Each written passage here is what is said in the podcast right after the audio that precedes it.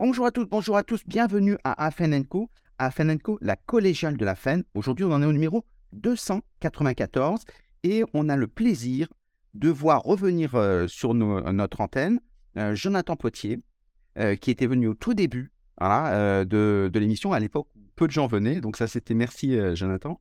Et surtout, qui va nous parler de l'évaluation de la formation. Il a écrit son ouvrage, troisième édition, Hein, donc ça veut dire que ça, fonctionne bien et qu'il y a une vraie demande derrière, ça répond à un vrai problème euh, avec la préface d'Alain Ménion, donc euh, belle préface au demeurant. Euh, donc bah, bonjour Jonathan. Bonjour Stéphane. Alors on, démarre, on démarre de suite. La formation, on parle beaucoup d'évaluation, beaucoup plus qu'avant, et pourtant on s'aperçoit que le, globalement, bah, les Français sont mal formés, les adultes bien évidemment. Oui. Donc, quand on regarde les PIAC, Qu'est-ce qui se passe? Est-ce que finalement euh, la formation n'est pas efficace? Ah, alors euh, grand, grand, sujet, grande question. Mmh, mmh. Alors c'est vrai que euh, je suis le premier à me plaindre du. Je, dis souvent sous forme de boutade qu'on va avoir la réforme de la réforme de la réforme de la réforme et on, multiplie les réformes. Et c'est vrai que finalement les, les, résultats ne sont pas nécessairement là. Mmh. tu parlais des PIAC, hein, et c'est vrai que voilà, on voit il y a quand même un déficit j'ose dire le terme est abyssal en termes de compétences euh, chez, chez les adultes, euh, notamment en France. Mmh. Mais pas que, mais c'est vrai qu'en France, on a un système de la formation professionnelle qui est quand même très développé. On a des moyens qui sont quand même assez conséquents et on voit que bah, finalement, on a l'impression, un peu, c'est un peu le tonneau des, des Danaïques, on a l'impression de toujours remettre de l'argent dans un système qui finalement ne fonctionne pas aussi bien qu'il ne le devrait. Donc ça pose des questions. Quand on, compare avec euh, l'éducation nationale, donc les futurs adultes qui arrivent, à la sortie de l'éducation nationale, là aussi c'est un effondrement. Teams, on n'était pas mauvais euh, dans les mathématiques, on est le dernier euh, donc de l'OCDE, donc on ne peut pas faire moins bon. Ouais, tout à fait. donc, c'est l'avantage que donc il se passe des choses dessus, c'est que la qualification n'est pas importante, mais derrière c'est toute la productivité. oui. donc c'est ah, complètement. Et finalement, dans la formation professionnelle, on, voit hein, les, entreprises aussi euh, se, plaignent. Hein, euh, on récolte finalement euh, les, j'ai envie de dire, un peu la, la, casse, les, pots cassés de l'éducation nationale. Donc c'est tout un système. Finalement, on a, on a, vraiment séparé les choses. l'éducation nationale, la formation professionnelle, etc. Il n'y a pas nécessairement de continuité. Et on voit que tout le système est un peu à revoir. Donc, il y a vraiment il y a vraiment toute une logique à repenser. Euh, on s'inspire souvent des pays du Nord. On parle beaucoup des pays du Nord. On dit que les pays nordiques font bien les choses. On parle aussi du Québec en matière d'éducation, etc. On en parle beaucoup. Et malheureusement, je n'ai pas l'impression que l'on s'en inspire vraiment. Donc, euh, il y a quand même, euh, faut se poser des questions. Donc, il y en a qui parlent de rentier de la formation, ce qui n'est pas faux, puisqu'on dépense 30 milliards sur la formation professionnelle. C'est énorme quand on compare à d'autres budgets d'autres pays surtout quand on regarde vos résultats. Hein. oui, oui, complètement. Euh, mais et tu dirais que l'évaluation peut servir justement d'aiguillon pour, euh, euh, pour assurer la bonne transformation? Alors oui, l'évaluation permet, permet, ou en tout cas permettrait, devrait se permettre de se poser de bonnes questions. Et aujourd'hui, on le voit, il y a, certainement l'occasion d'en reparler plus tard, hein, mais on voit qu'avec le développement de l'intelligence artificielle, on voit des voit des enseignants qui se posent des questions, qui ont peur de ChatGPT, on voit des organismes de formation qui se posent des questions, etc. Mais tout cela devrait nous amener à réinterroger le sens de la formation, qu'elle soit initiale ou continue, et de savoir ce que l'on attend de la formation. Et si réellement on attend de la montée en compétences, on ne devrait pas avoir peur de l'intelligence artificielle, on devrait plutôt s'en servir comme une ressource, comme un support. Et aujourd'hui, lorsqu'on dit, euh, tu connais la, célèbre expression, hein, l'éducation, euh, ce n'est pas remplir un vase, c'est allumer un feu. Aujourd'hui, on remplit des vases. Euh, à rabord, on est dans une logique très descendante, que ce soit pour l'éducation ou la formation. Et finalement, on n'apprend pas les personnes à devenir compétentes. Et donc, voilà, on est vraiment dans quelque chose de descendant. Et donc, forcément, bah, ça ne fonctionne pas, simplement parce que, parce que l'être humain, que ce soit le jeune, euh, on va dire, principe d'andragogie, euh, enfin, de pédagogie et d'andragogie pour les adultes, dans tous les cas, on n'apprend pas uniquement en faisant du bachotage, en, euh, en, répétant des choses à longueur de journée, etc. Donc, il y a toute une mécanique de la formation qui, qui est à revoir, mais pour les jeunes comme pour les moins jeunes. Et, donc, dessus, tu dirais que quand on évalue, donc il y a les fameux connaissances, compétences, mmh tu dirais quelles sont les, compétences sur lesquelles tu trouves qu'il faudrait investir dans les entreprises? Alors, tout ce qui. tout ce qui. Alors, c'est vraiment. Bon, là, c'est mon point de vue. Hein. mais tout ce qui est indépendant, selon moi, de l'outil de la technologie. C'est-à-dire que tu parlais de soft skills tout à l'heure. Euh, voilà, euh, la, l'analyse critique, euh, la prise de décision, des choses comme ça. Voilà, on doit apprendre aux personnes à, baigner, à, évoluer dans un environnement qui est très changeant. Mais ces compétences-là ne sont pas liées au, développement d'un outil ou d'une technologie en particulier. Finalement, la prise de décision, euh, l'analyse critique, euh, être capable de la, résolution de problèmes, etc. Toutes ces compétences, peu importe qui est l'intelligence artificielle ou non, peu importe que l'on parle de numérique ou non, etc., vont, vont passer les âges, en quelque sorte.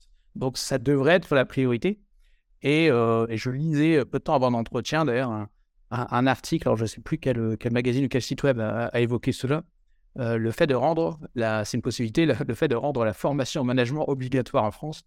Euh, ça, c'est une sacrée révolution où euh, il est fait le, constat que beaucoup de mots MAUX que l'on retrouve en entreprise, au sein de la gestion des équipes, etc., seraient imputables à déficit de compétences managériales. Donc, je pense aussi qu'en matière de management, il y a des compétences à aller chercher, pas que pour les managers, mais voilà, animer l'équipe, savoir donner du feedback, euh, savoir définir des objectifs, analyser des besoins, etc. Encore une fois, tout ce qui n'est pas lié à des outils, à des technologies en particulier, on doit utiliser les technologies comme des ressources, mais on doit euh, construire nos compétences euh, avec ou sans ces ressources. quand tu disais, c'est vrai que tout le monde est d'accord, parce que tout le monde le dit, donc ça va être vrai, il faut développer des soft skills. Mmh la seule question, c'est que quand on doit évaluer les soft skills, euh, beaucoup d'entreprises ont arrêté d'envoyer des, systèmes d'évaluation en disant bah, c'était bien. Euh, gestion du stress, est-ce que c'était bien Est-ce que c'est utile au quotidien On n'en sait rien. Quoi. Et il y a un problème d'évaluation. Ah, bah clairement. Bon, là, ça, ne sera pas une surprise. Hein, donc, euh, tu sais, c'est à quel point je suis un promoteur du, modèle de Kirkpatrick. Donc, mm, mm. moi, est-ce que tu peux le rappeler sommairement pour ceux qui n'ont pas vu les autres épisodes? Oui, bien entendu. Alors, euh, le, modèle Carpatrick, un 4 au niveau d'évaluation à l'origine. Euh, donc, euh, niveau 1, réaction, c'est voilà, est-ce que je, suis une formation? Est-ce que j'en ai été satisfait? Est-ce que j'ai apprécié la formation, les méthodes pédagogiques? Est-ce que le contenu était pertinent par rapport à mes situations de travail, etc. Est-ce qu'il y avait des exercices? Voilà, c'est ce qu'on appelle classiquement en France l'évaluation HE l'évaluation de la satisfaction. Niveau 2, apprentissage, qu'est-ce que j'ai appris? Est-ce que je sors de la formation intellectuellement habilement enrichi? Qu'est-ce que je sais, c'est faire de plus, etc. Ça ne veut pas dire que je suis encore compétent. La compétence, ça va surtout se vérifier en situation de travail. Donc ça, c'est la question du niveau 3, qui est le niveau donc 3, comportement fréquemment appelé transfert des acquis. Ce que j'ai appris, est-ce que je l'utilise en situation de travail Et c'est parce que je l'utilise en situation de travail que je deviens effectivement plus compétent. C'est là où la montée en compétence est potentiellement démontré. Et niveau 4, résultat au pluriel, euh, quel est l'impact sur les indicateurs de résultats d'entreprise? Je vais, sortir le grand classique, une formation commerciale qui permettrait d'augmenter le chiffre d'affaires, par exemple. Et donc, la, on va dire, euh, l'un des principes euh, du modèle, hein, la, philosophie du modèle, c'est de dire on, doit aussi définir en amont ce que l'on va attendre de la formation en aval. Et donc, être très clair sur les livrables de la formation, y compris pour les formations euh, qui doivent développer donc les soft skills et les compétences comportementales, managériales, etc. Là, ça serait déjà de se mettre d'accord sur, voilà, je pars en formation, euh, je reprends ton exemple, gestion du stress, euh, à quoi va-t-on voir au quotidien qu'une personne a effectivement bénéficié de cette formation? Qu'est-ce qu'elle fait? Est-ce que je, vais dire n'importe quoi, je ne suis pas du tout spécialiste de gestion du stress, mais euh, est-ce que avant une réunion, avant une présentation, est-ce qu'elle prend le temps de, voilà, de, relire euh, calmement ses notes, de respirer un grand coup, euh, de, d'utiliser des techniques pour déstresser ou en tout cas pour prévenir le stress? Est-ce que je vais, lorsque je dois donner du feedback à un collaborateur, est-ce que je vais suivre une séquence particulière? Est-ce que je vais d'abord mettre en avant les points forts avant d'aborder les axes de progrès, etc. Donc, soit, enfin, c'est pas soit, c'est soit finalement on a, on a, on a, on a des objectifs qui sont communs. Je forme 10 managers et les 10, on attend la même chose d'eux. Ou alors on doit raisonner davantage en plan d'action. Donc, à l'issue de la formation, qu'est-ce que, voilà, au vu de, au vu de, mon, de mes pratiques actuelles et au vu de, ce qui a été vu en formation, euh, qu'est-ce qui pourrait être bénéfique pour moi? Donc, euh, qu'est-ce que je vais travailler en priorité, etc. Et c'est cette, euh, dire cette, souvent c'est un peu ce flou artistique, notamment dans ces formations où on ne sait pas trop. On se dit que ça ne peut pas faire de mal, mais est-ce que ça fait du bien? Donc, on envoie les personnes en formation, mais qu'est-ce qu'il y a derrière? Donc ça, c'est le grand défi, surtout quand tu parles des 30 milliards. Et je pense que je n'ai pas, pas les chiffres en tête, mais euh, je pense que les formations en management, etc., euh, comportementales de manière générale, ça doit représenter quand même une jolie part du budget. C'est la plus grosse part du budget qui aujourd'hui est ah. talonnée par les soft skills. D'accord. Or, quand on dit, par exemple, moi je suis formateur, euh, je me dis en tant que formateur, bah, on m'apprend la contagion émotionnelle, mmh qui va faire en sorte que j'amène les gens à avoir envie d'apprendre. Euh, la, contagion émotionnelle, alors, comment c'est un calcul je Tout à fait. Il faut déjà définir, oui. Exactement. Et, donc, toutes les politiques de bien-être euh, sont souvent très culpabilisantes. On dit mmh pour, euh, pour avoir bien-être, il y a plein de trucs et, des choses scientifiquement démontrées. Enfin, il y a pas, c'est de la connaissance. Mmh Mais après, dans l'entreprise, il n'y a pas la routine. Et puis on est repris par le quotidien.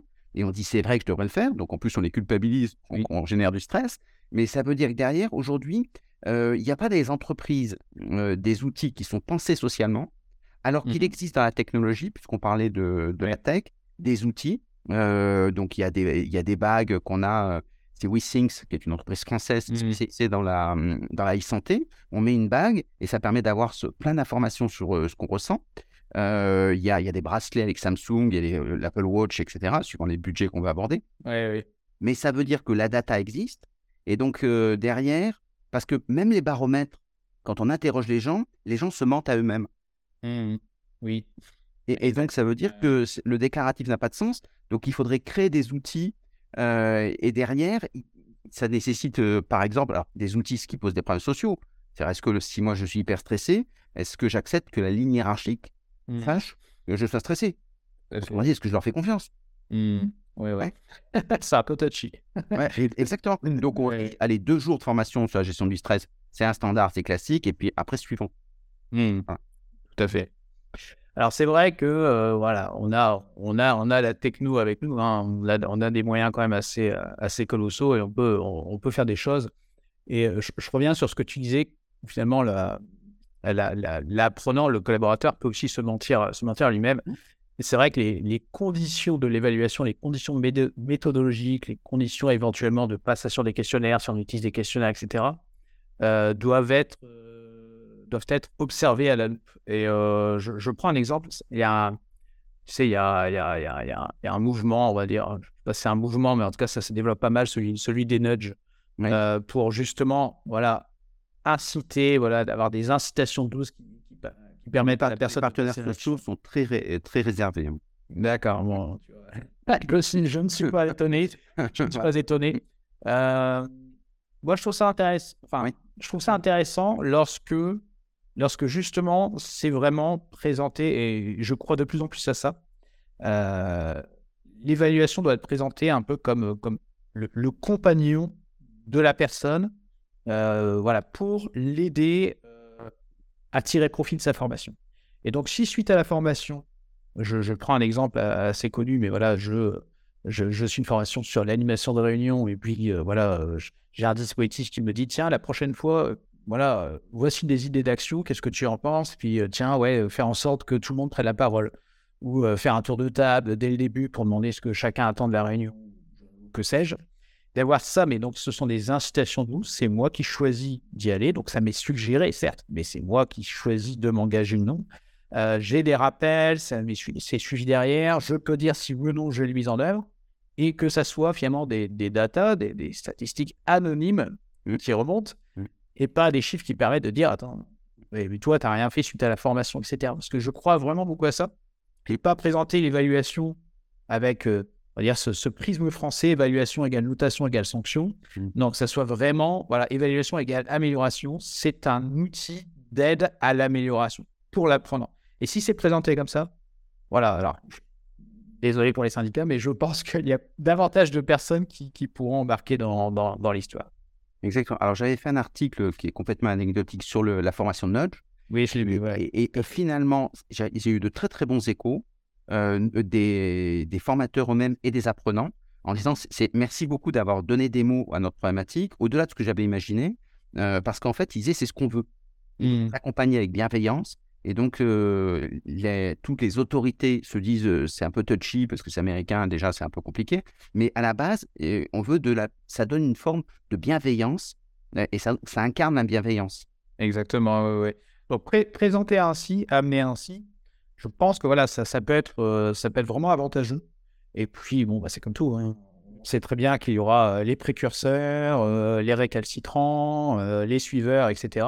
Donc, je pense que voilà, s'appuyer sur des, sur des pilotes, sur des, des, expérimentations, des études de cas, etc. en interne, et dire, tiens, voilà, on y va sur la base du volontariat, qui souhaite y aller, etc. Puis voir un peu les résultats que l'on a, faire de l'AB testing, voir entre voilà, les personnes qui ont bénéficié de, de ce dispositif et les autres, etc., quels sont les résultats.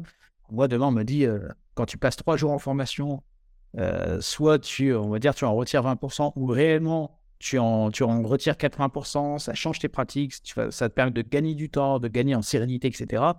Je signe direct. À partir du moment où on me présente les chiffres et on arrive à me convaincre, je signe direct. Donc, je pense que je ne serai pas le seul. Exactement. Donc, ça veut dire que c'est aussi un axe, euh, et comme c'est ra rationnel, c'est un axe aussi de, développement. Beaucoup de personnes disent aujourd'hui, la meilleure façon de savoir si, euh, surtout dans le numérique, euh, ça marche et qu'on a de la performance, c'est l'engagement. Oui. Et donc, euh, une grande banque euh, suisse avait, se disait, ben, nous, si on voit que les gens like, mieux s'ils écrivent des choses, alors pour nous, ça veut dire que c'est bien. Est-ce que l'engagement vaut performance de la formation? Ah, ouais, une grande question. Là, on a trois heures? alors, ChatGPT, allez, on est. c'est ça, c'est parti. Mais alors, tout dépend tout dépend comment l'on définit l'engagement et où s'arrête l'engagement. Parce que c'est vrai que souvent l'engagement est vu comme, euh, euh, enfin, défini comme euh, le, le, taux de complétion, tu vois, quasiment. Mmh. Voilà, je me suis engagé à la formation parce que je l'ai terminé. Oui, on peut subir la formation. on peut être une journée en formation en présentiel de 9h à 17h, rester jusqu'à 17h par politesse, puis on dira, oui, mais la personne est restée jusqu'au bout.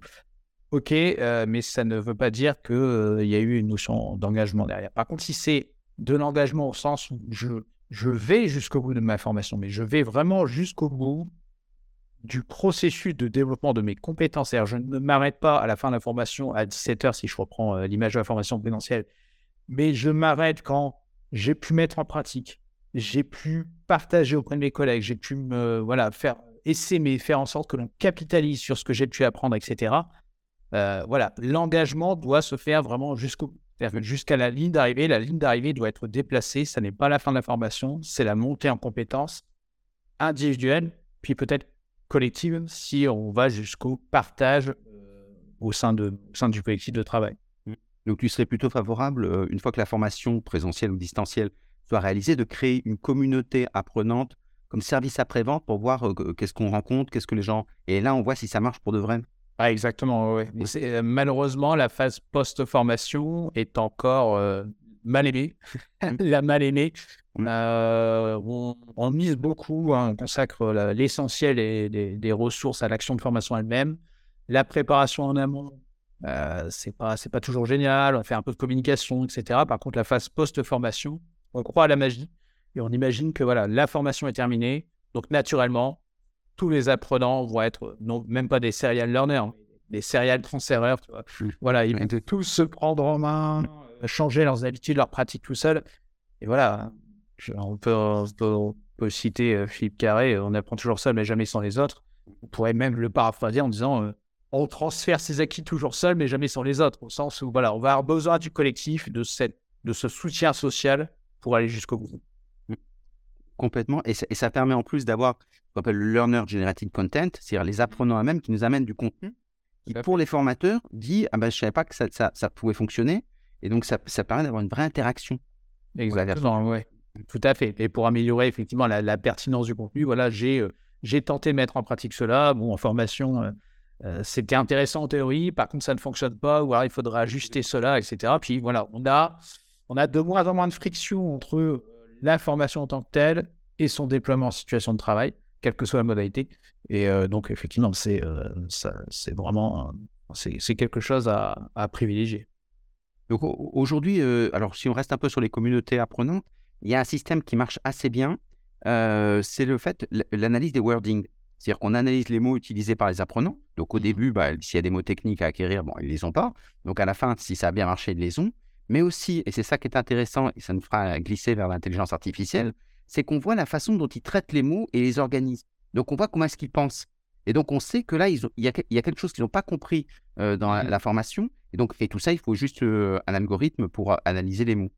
D'accord, intéressant. Mmh. je me connais, je, tu vois, je ne connais pas trop, donc j'irai creuser mmh. cela. Je ne sais pas où est-ce que ça en est en termes de, développement, mais parce que c'est vrai que l'analyse sémantique, ça, ça, ça, existe depuis un certain temps. Mais on va dire son exploitation dans la formation pour, pour évaluer et voir finalement l'évolution des productions des, des, apprenants. Ça, ça s'était beaucoup fait sur les forums. Et mmh en fait, il suffit de reprendre l'algorithme, qui sont souvent, comme ils sont un peu anciens, alors évidemment, c'est pas hyper intelligent, hein, mais ça permet justement d'avoir des mots et d'avoir une évaluation.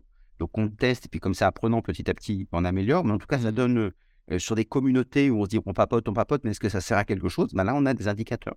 Ouais, tout à fait. Puis j'imagine bien aussi, même pour la. Enfin, j'imagine notamment dans le cas spécifique des formations linguistiques. Je vous ai dit, ça mmh. peut être intéressant si tu veux créer une communauté d'apprenants et leur dire, voilà, maintenant, mmh. voilà, au sein de cette communauté, euh, euh, voilà, vous allez pouvoir pratiquer euh, l'anglais, l'espagnol, peu importe la langue, puis de voir au fur et à mesure les constructions, les tournures de phrases, les, mmh. voilà, les, règles grammaticales, le respect, etc. Ça peut être, ça peut être intéressant, effectivement. D'autant plus qu'on a à la fois les indicateurs individuels et collectifs. On peut dire telle personne a décroché, donc il faut peut-être lui faire quelque chose de spécifique, et on a des indicateurs collectifs donc d'amélioration. Justement, l'intelligence artificielle, tu te dis, euh, ça va changer quelque chose ou pas? Ah, alors ça, ça le, le big data, l'intelligence artificielle. Alors, euh, spécialement le big data ou alors, quand tu parles par rapport à l'évaluation? Oui, par rapport à l'évaluation. Alors, je, pense que ça va changer beaucoup de choses sur. je, vais, je, vais, je vais séparer un peu les deux, mais sur, sur l'action de formation elle-même. C'est-à-dire que voilà, aujourd'hui, euh, euh, voilà, de, plus en plus, euh, voilà, si on voit que les budgets de formation, cas les, ressources à la formation sont, sont plutôt sur la pente descendante de manière générale. Donc voilà, il y, y, a de moins en moins de, financement, de cofinancement, etc. Donc on demande de, faire plus ou mieux avec moins. Donc je pense que l'on va de plus en plus compter sur le numérique, sur le digital pour se former. Et là, euh, j'imagine bien l'IA qui va nous permettre d'aller droit à l'essentiel, euh, de s'adapter davantage au profil de la personne, d'avoir, euh, pour le coup, un réel enfin, apprentissage adaptatif. On va vraiment se baser en fonction de, enfin, se baser sur le profil de la personne, sur son niveau actuel, sur ses préférences en termes d'apprentissage, etc. Construire des parcours sur mesure, pouvoir dire écoute, euh, j'ai remarqué que généralement, toi, tu avais de meilleurs résultats quand tu allais consulter le, euh, le, le, module ou cette vidéo YouTube euh, tel jour à telle heure. voilà, quand tu avais mangé ça le midi quasiment, voilà, on va pouvoir aller jusque-là. Mmh, mmh. Donc, on va dire sur, sur l'action de formation. Mmh.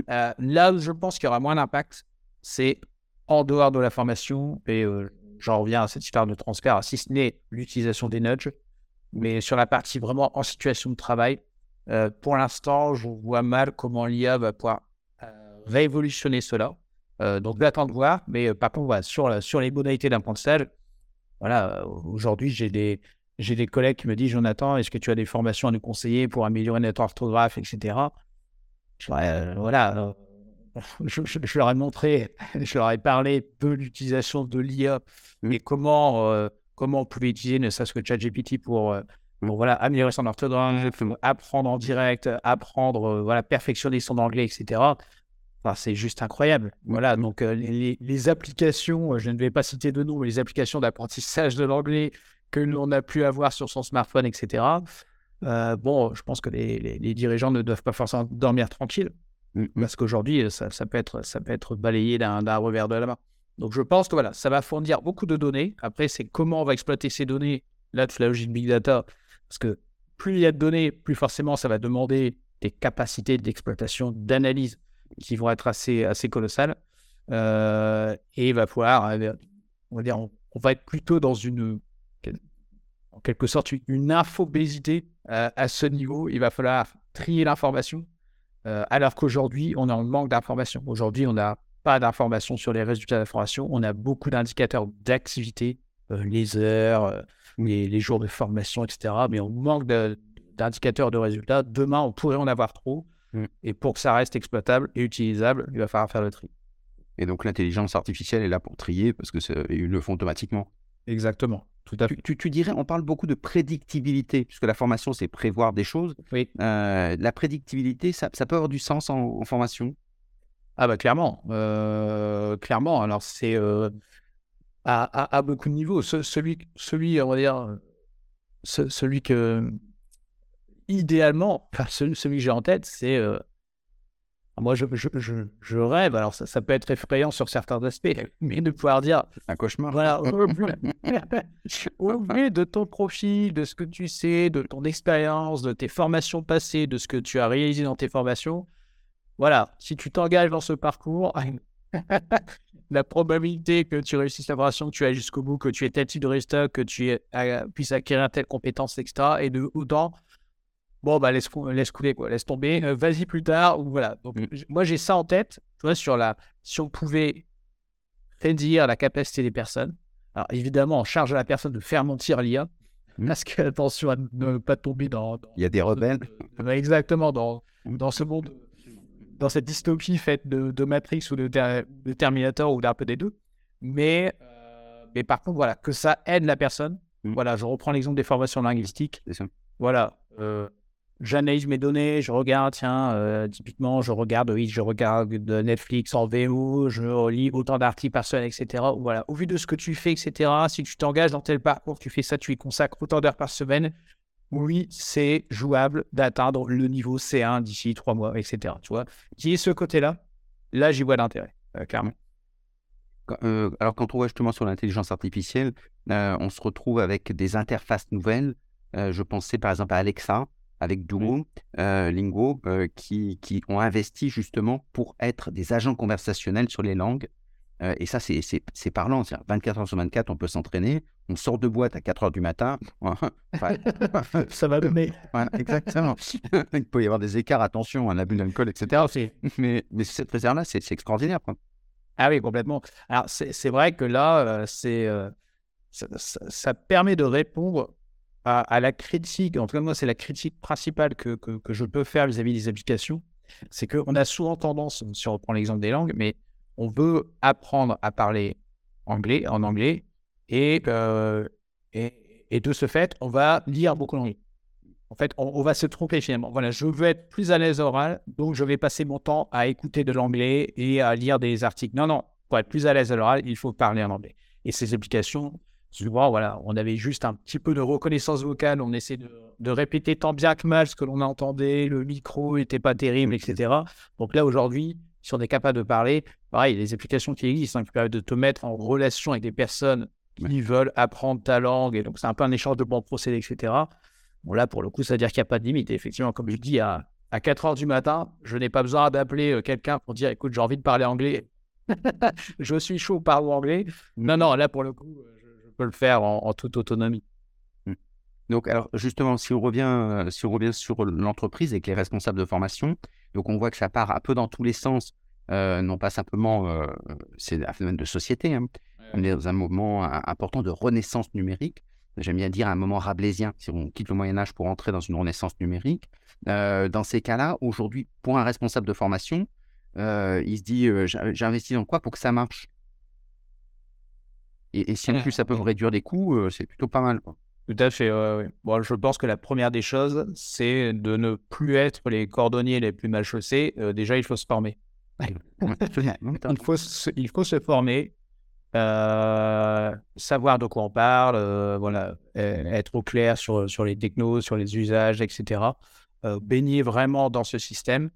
Être en mesure de, d'en identifier les avantages comme les inconvénients. Enfin voilà, faire preuve, on parlait d'analyse critique tout à l'heure, mais faire preuve d'analyse critique et, et d'être exemplaire aussi dans les usages, dans l'utilisation. C'est-à-dire que voilà, il ne faut pas que ça soit un sujet uniquement techno au sens IT, direction informatique. Il faut que les directions formation puissent se saisir du sujet et puissent aussi voilà, montrer, faire des tests, euh, faire des POC voilà, en interne et dire voilà, tiens, voici comment on pourrait utiliser ça. Ok, vous voulez améliorer votre emploi, vous voulez vous remettre en anglais, tiens, nous on a pensé à ça, qui est-ce qui est partant pour tester ça, etc. Mais montrer, voilà, ne pas attendre de se faire submerger parce que euh, bah, au bout d'un moment, on pourrait tout simplement se poser la question de l'intérêt d'avoir euh, un responsable formation en interne. Si au bout d'un moment, chaque collaborateur devient complètement indépendant et peut s'adresser à ChatGPT ou n'importe quelle autre IA pour dire je veux progresser, voici ce que je vais acquérir, vas-y, euh, bâtis-moi le plan de formation, trouve-moi éventuellement le prestataire externe, etc. Ben voilà, quelle est, quelle est la valeur ajoutée d'un responsable formation en interne Complètement, absolument.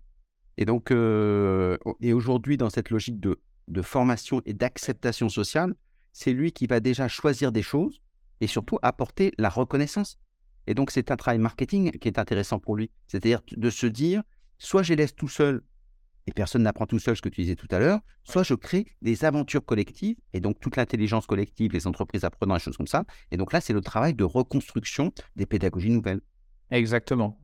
Et là, là on va sortir des, schémas euh, dont on disait le plus grand mal en début d'épisode.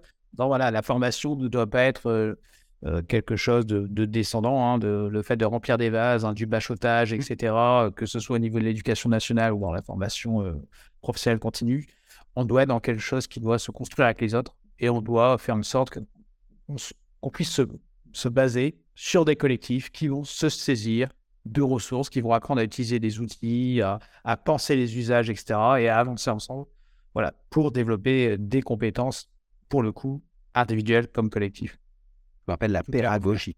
La pédagogie. Et, donc, comment, si, si, par exemple on veut évaluer une communauté apprenante, on a vu le wording, euh, mais si on fait un mmh hackathon sur euh, les gens sont très contents, c'est une façon de rentrer dans la matière parce qu'ils font des choses. Euh, dans ces cas-là, est-ce que finalement leur demander s'ils sont contents, c'est pas la meilleure source d'évaluation? Alors c'est c'est important, c'est important d'être content. Euh, c'est ça.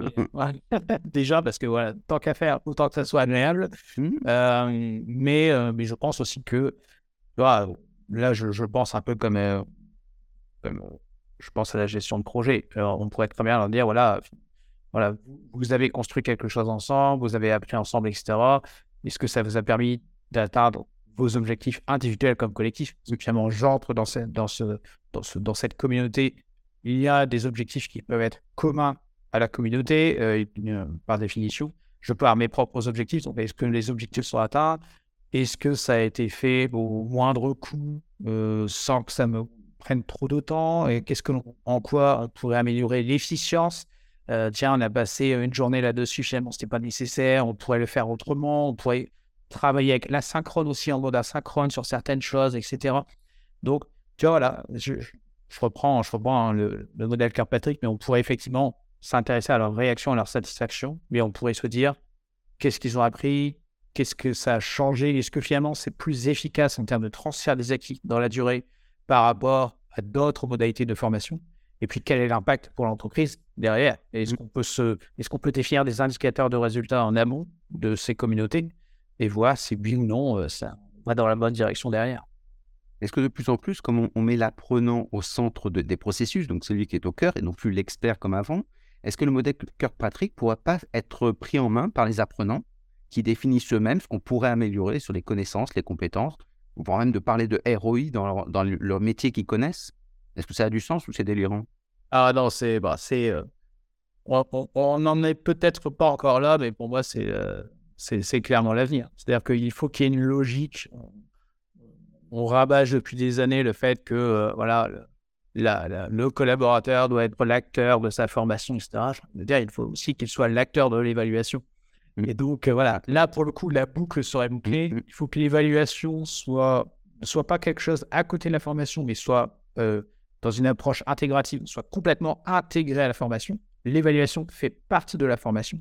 Ça n'est pas quelque chose en plus, un questionnaire pour faire plaisir à je ne sais quelle certification ou autre, mais il faut que ça soit clairement intégré et que l'apprenant comprenne l'intérêt de l'évaluation pour lui et voit ça un peu comme je pense aussi à la, tu vois, dans, dans la fesse, à toute la, voilà, la logique de réflexivité, etc. Mais que ça, ça soit quelque chose qui, euh, je parlais de compagnon tout à l'heure, mais qui soit un dispositif qui l'accompagne de A à Z, que lui puisse se dire, OK, ça c'était pertinent, ça c'était pas pertinent, ça, OK, qu'est-ce qui me manque, OK, mais vraiment que ça, ça ouvre ses chakrins, en quelque sorte, que ça lui permet d'être éveillé sur ses besoins, sur ses axes de progrès, ses points forts, etc., que ça, ça, ça facilite finalement sa, sa trajectoire en, fait, dans, en termes de développement des compétences.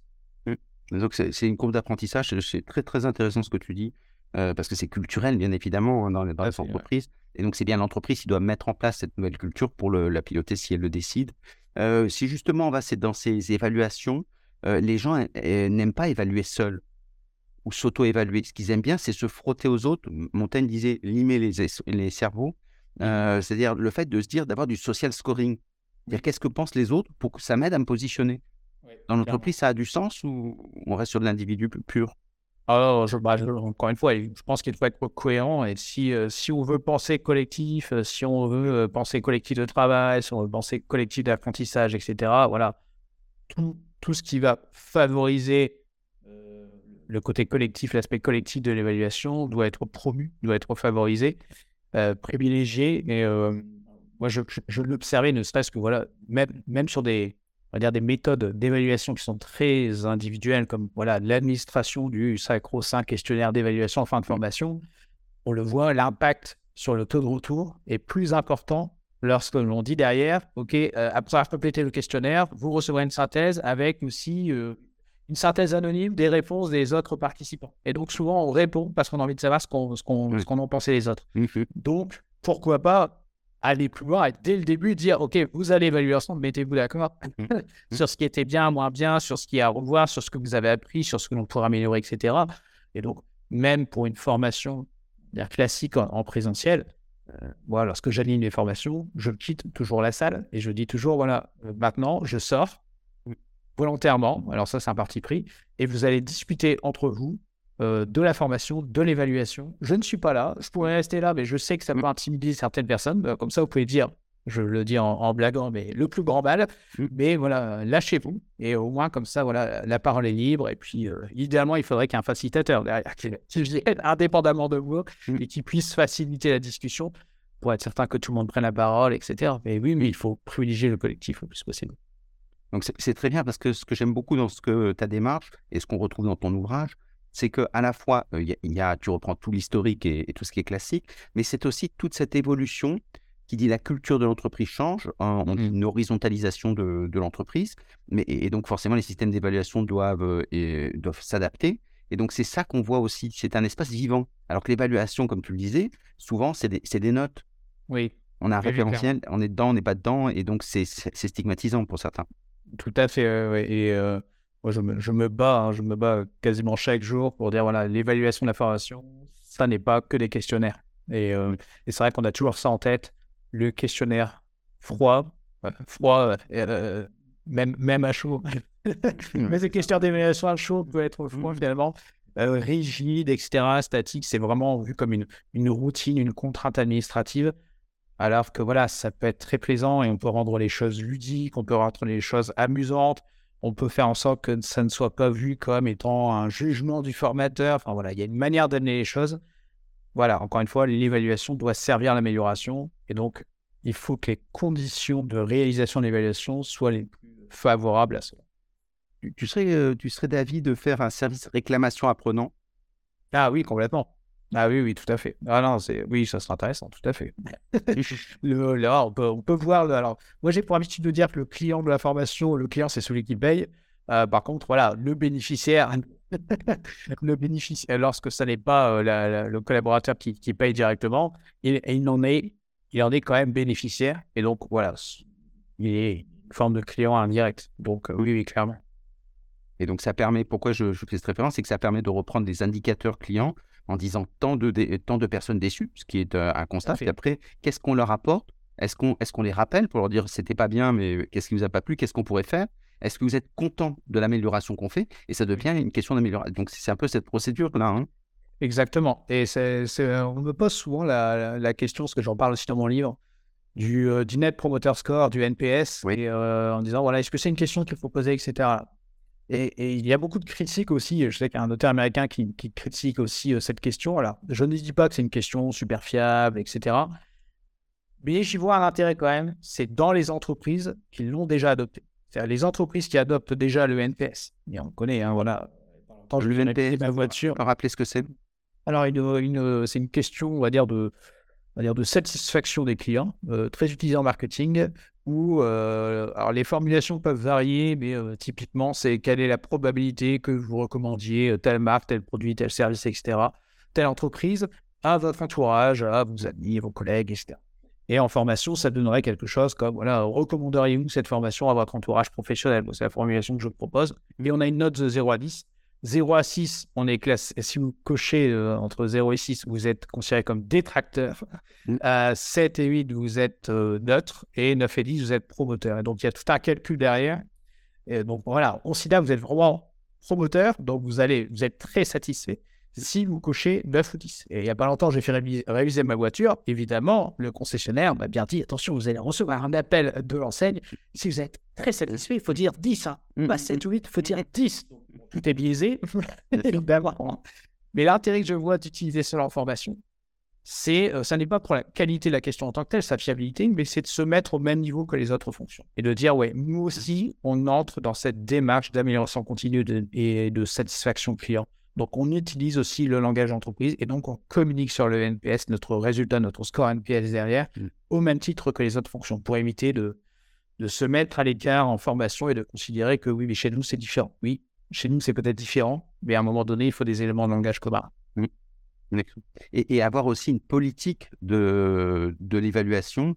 Euh, si par exemple on se dit, euh, bah, si vous évaluez mal le, formateur, on a peur qu'il soit licencié, qu'il perde une prime, etc.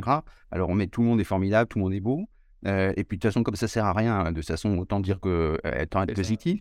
Mais si derrière c'est retraité et qu'on dit à tout le monde qu'il y avait eu un problème, que derrière il a été traité, ben, dans ces cas-là, on l'a amélioré. Et donc, en formant davantage sur un outil qui maîtrisait moins bien, le formateur, le formateur est content parce qu'il a pu progresser. Et, l'apprenant a donné son avis pour que tout le monde en profite. Exactement, exactement. Et cela fera même plaisir aux personnes qui se soucient, euh, on parlait des questionnaires tout à l'heure, qui se soucient du taux de retour en disant oui, mais les gens ne répondent pas. Oui, mais ah les gens ne mmh. répondent pas parce mmh. qu'ils ne voient pas l'intérêt de répondre. Si demain, moi, lorsque je prends quelques minutes de mon précieux temps de vie pour répondre à votre questionnaire, je sais que ça va être utile, utilisé, que je vais avoir un retour, qu'il va y avoir des actions qui vont être engagées, oui, là, ça vaut la peine de répondre. Sinon, euh, sinon pour moi, c'est de la paperasse. Complètement. Et c'est pour ça qu'on a des taux de retour qui sont hyper bas. Les gens qui, sont déceptifs, donc ils se referment sur eux-mêmes en disant on, va faire comme, comme d'hab. donc le système attention. Donc c'était passionnant, vraiment. Donc j'invite tout le monde à, à, à acheter l'ouvrage, à le lire. Euh, n'hésitez pas à l'acheter à plusieurs, comme ça vous faites du. Voilà. Mais en tout cas, c'est très intéressant parce que l'évaluation, c'est ce qui vous permet de savoir où vous en êtes. Oui, hein? tout à fait. Mmh. Exactement. Et donc, si on, si on veut te joindre, comment est-ce qu'on fait pour te joindre? Alors, euh, là, le seul réseau social sur lequel je suis présent, c'est sur LinkedIn. Donc, euh, mmh. venez, venez suivre mes aventures, mes folles aventures, m'ajouter comme, comme contact si, si vous le souhaitez. Donc, ça, c'est la voie privilégiée. Ah non, avec une remarque sur LinkedIn, euh, c'est le fait de dire que tu dis des choses. C'est-à-dire que tu prends des positions, des positions fortes. Donc c'est hyper intéressant parce que, alors on est pour, on est contre. Hein, oui, tout à fait. Et en tout cas, tu dis des choses et ça, je trouve ça passionnant. Exactement. Ils ne sont, pas si nombreux. Donc j'invite tout le monde à, au moins les regarder pour voir si c'est hyper acceptable. Mais c'est quelqu'un qui dit, et ça, c'est pas si commun que ça dans le monde de la formation. Merci. Merci de le souligner. Non, non, mais j'apprécie parce que c'est très important pour moi et, euh, j'insiste beaucoup. Euh, je suis, euh, je suis un, ardent défenseur de la, de la liberté d'expression. Donc, même si vous n'êtes pas d'accord avec moi, il n'y a aucun problème. Votre avis est bienvenu. Vous pourrez commenter mes posts, vous pourrez dire tout ce que vous voulez, garantie sans suppression de commentaires. Mmh. Donc, n'hésitez pas. Et, je, voilà, je, j'œuvre toujours dans, dans, dans, le domaine de l'évaluation de la formation et vous pouvez aussi aller voir, je, contribue avec avec mon ami Joss Raymond sur le site évaluationformation.fr, tout attaché, où voilà, on publie des ressources, voilà, où on parle des, programmes de, formation Carpatrick, etc. Donc voilà, il y a tout un ensemble de ressources, podcasts aussi, des vidéos que l'on a pu faire voilà, sur, euh, sur ce site. Donc, n'hésitez pas à utiliser euh, Jonathan Potier pour justement vous faire votre cartographie de l'évaluation et après vous faites votre propre chemin dessus et comme ça vous trouvez euh, les résultats qui sont les vôtres. Merci beaucoup à tous. Merci Jonathan. Merci Stéphane. À bientôt.